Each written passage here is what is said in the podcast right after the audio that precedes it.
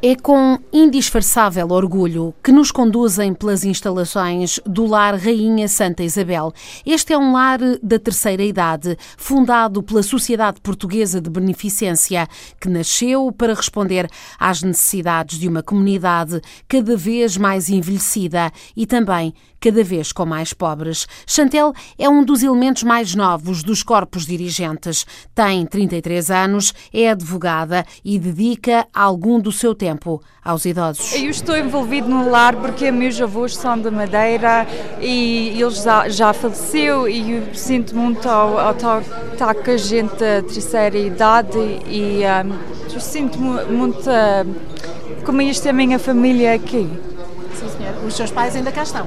Ah, sim, meus pais, ah, meus, ah, bom, minha avó ainda está viva, mas meus avós são da Madeira e, e, meu pai nasceu na Madeira e eu ainda quero ser envolvida na comunidade portuguesa e eu sinto muito em casa aqui para estar envolvida. Felizmente, a nossa comunidade tem gente muito rica, mas também gente muito pobre e um, nós temos uma responsabilidade de cuidar deles e é isso porque nós estamos aqui hoje. Tem sido um trabalho difícil?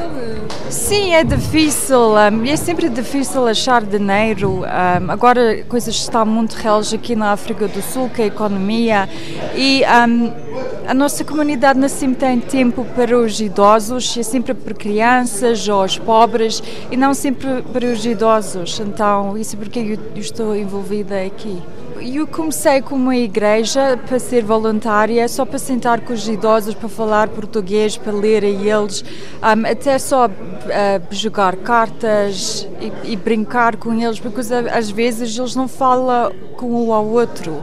E, e you know, eu, eu, trago notícias de fora, da família, de amigos de Portugal, todos deles que querem saber o que o Cristiano Ronaldo está a fazer, e depois eu conto histórias disso. Este lar é alimentado por alguns elementos da comunidade, com poucos ou nenhums apoios estatais, denuncia José Valentim, empresário nascido na Lourinhã, radicado há muito na África do Sul e um cidadão empenhado em várias causas sociais. efetivamente, a, a, a sociedade portuguesa, a comunidade portuguesa na África do Sul envelhece, empobrece e diminui.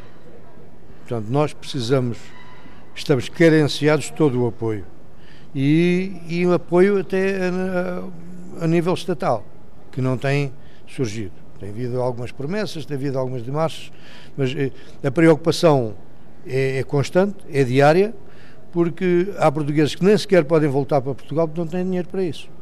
Portanto, é efetivamente uma responsabilidade e isso preocupa porque eu sou um homem da comunidade. Uh, disse que uh, cerca de 90 utentes estão neste momento no lar só aqui em Joanesburgo, que é o maior da África do Sul. Um, um dos, só um dos lares, porque há mais, uh, há mais unidades de, de, de, assistência, mas a Sociedade Portuguesa de Beneficência tem permanentemente 90. Portanto, se, alguns, se alguns morrem, outros vêm, é um, nesta altura, nos últimos dois anos, fizemos obras para cuidados intensivos, para cuidados intermédios, valorizamos a nossa comunidade e a assistência à comunidade mas é pouco e não chega. Quem são as pessoas que lá estão? São pessoas que não têm meios para subsistir, não têm apoio? Talvez 20% eh, têm, têm capacidade financeira para se autossubstanciar, autofinanciar. Os outros precisam sempre de apoio. Há alguns que estão a ser eh, financiados uh, a 100%, outros têm algumas reformas e, e portanto, há como sabe, eh, eh, nem todos os residentes na África do Sul têm acesso às reformas em Portugal. Há alguns apoios, que são muito poucos, na ordem de 58 euros, 100 euros, e isso não chega. Portanto, é uma preocupação, é uma preocupação constante, porque eh, a própria transição na África do Sul também afetou a nossa comunidade e de uma maneira bastante grave. José Valentim não poupa nas críticas. Portanto, da parte do Governo e ultimamente o Sr. Secretário de Estado, eh, o Sr. Luís Carneiro, que esteve na África do Sul, eh, teve, diria em bom português, teve a lata de nos dizer que não dava subsídio porque tínhamos, dizer, tínhamos dinheiro suficiente. Não é verdade, nós não temos dinheiro. Nós angariamos dinheiro para as obras que fizemos, mas todos, todos os meses temos déficit exatamente porque não temos dinheiro para as despesas de, de, do, do lar da terceira idade. E, a, e, a, e a, atividade governamental é praticamente nula. E se nos últimos 15, 20 anos nos deram 20 mil euros, podemos dizer que é uma ajuda basicamente inexistente para as necessidades. Mário Ferreira, outro empresário de referência na África do Sul, presidente da Academia do Bacalhau de Pretória, também lamenta a falta de apoio aos mais carenciados, tanto pelo executivo português como pela própria comunidade.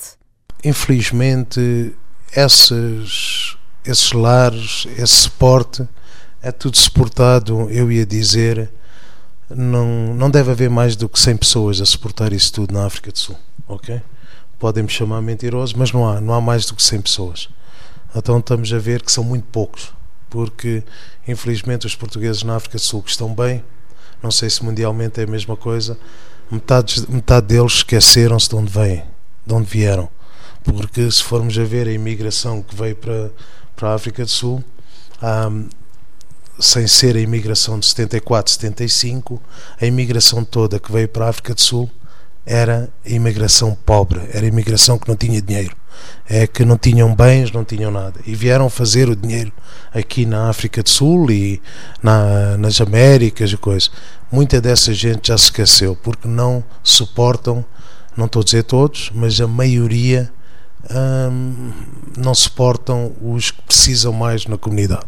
Ouvi dizer que por vezes até têm que juntar-se para pagar os funerais, não é? Já, já tem acontecido. Isso é verdade, não é só os funerais, é operações, é. Uh, e, se ainda ao menos, eu acho que há muito português hoje que quase já não tem para comer aqui na África do Sul também.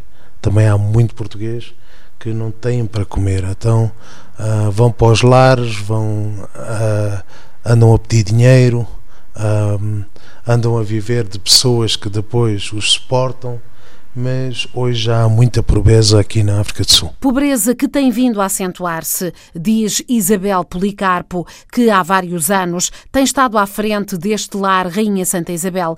Vai agora afastar-se de funções executivas, mas manter-se-á nas equipas que permitem o funcionamento deste lar da terceira idade. Este lar é o maior lar português que existe aqui na área de Joanesburgo e não começou aqui, começou numa área chamada uh, Bez Valley, depois com 30 pessoas.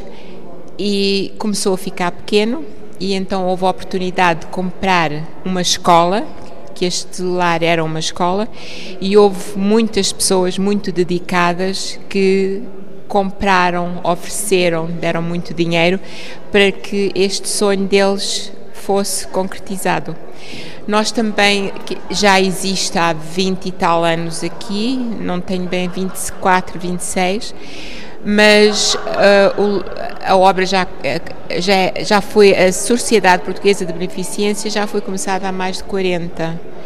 Um, nós aqui damos uma qualidade de vida de comida portuguesa, muitos dos nossos funcionários falam português, um, todo o, o pessoal de, uh, do escritório, esses são todos portugueses, um, e é um ambiente que os idosos continuam a ter como se estivessem em casa. Nós celebramos as mesmas festas que em Portugal, o Carnaval, a, a, a Páscoa. Somos um lar católico, temos missa todas as semanas. Um, e, e, temos um ambiente sempre português e o apoio da nossa comunidade, porque isso é muito importante para nós e temos tido uh, nos últimos. Eu estou aqui como. Uh, presidente do Executivo há quatro anos, mas já ajudo esta casa há 18 e não vou deixar agora de uh, ajudar. O senhor Gilberto estava a falar do comitê de senhoras e eu vou fazer parte desse comitê, porque este lá está no meu coração. Gosto muito dos residentes, gosto do que faço. Um, e sinto-me bem aqui vendo, vir ver os residentes e saber que estou a fazer a vida deles um bocadinho mais confortável. Algumas destas pessoas têm situações sociais menos complicadas, mas há aqui casos eh, de uh, quase abandono, de grande pobreza. Sim, é? sim. Nós Quantas temos, pessoas são? São 90? São de volta de 90 pessoas. Nós temos uma, mais de dois terços das pessoas não pagam a mensalidade completa. São Muitos não pagam nada porque não têm. Nós temos tido situações onde vamos buscar uma pessoa, ainda há bem pouco tempo, numa barraca. Era um português, estava muito doente e nós fomos lá buscá-lo e ele não durou três semanas connosco, mas aquelas três semanas, três semanas teve um, um conforto que não tinha no lugar onde ele estava. E nós temos muitas pessoas que a família, temos famílias fantásticas que vêm aqui várias vezes por semana e um, visitam, levam os idosos para casa ao fim de semana, levam-nos de férias, mas há outros que nunca saem daqui, só saem quando nós os levamos daqui. E temos alguns, temos na enfermaria 24 pessoas que a qualidade de vida deles agora é só o conforto que nós lhe podemos dar, porque estão, não estão acamados, porque nós não deixamos eles ficarem na cama, a não ser que seja mesmo uma grande necessidade, mas estão numa cadeira e passam os dias deles na cadeira. Alguns têm que ser alimentados à mão porque já não sabem comer. Um, por isso nós tentamos fazer o nosso melhor. Temos o, lá em cima os cuidados intermédios, onde a pessoa ainda anda, alguns ainda tomam banho sozinhos, mas há alguns que já precisam de ajuda.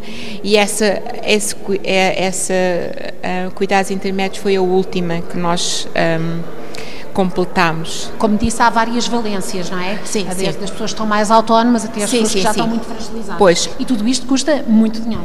Tudo isto custa muito dinheiro porque nós temos que ter eh, pessoal qualificado, enfermeiras qualificadas e profissionais e até mesmo as empregadas que dão eh, ajuda de eh, da pessoa se um, ter que vestir, dar banho e tudo, elas têm que vir com um certificado. Não pode ser assim uma pessoa da rua. Um, e tudo isso os custos têm aumentado muito porque nós tivemos que aumentar uh, todos para o salário mínimo, tivemos que legalizar o lar ultimamente e todos os turnos que têm, se trabalharem ao domingo, temos que pagar o salário do domingo.